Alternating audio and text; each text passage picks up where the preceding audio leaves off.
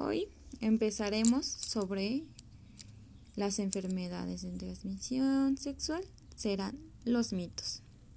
Las enfermedades de transmisión sexual son aquellas, como se mencionan, son bacterias contraídas por personas mediante fluidos vaginales, semen y sangre. Estas pueden ocasionar irritación, inflamación y en los peores casos cáncer, el debilitamiento del sistema inmunológico o incluso la muerte.